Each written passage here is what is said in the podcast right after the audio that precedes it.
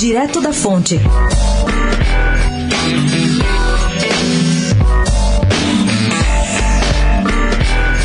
Crises e incertezas da economia não estão afetando os altos cargos, como os de CEO e heads de unidades de negócios. Ao contrário, aumentou em 11% esse mês, comparado com dezembro de 2018, o número de executivos do país com salários acima de um milhão de reais por ano. Levantamento da Signum, que acompanha os movimentos de altos executivos, mostra ainda que o setor de salários anuais, em torno dos 700 mil, cresceu 35%.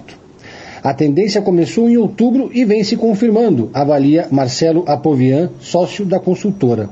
Foram soldados setores como serviços, varejos, consumo e educação.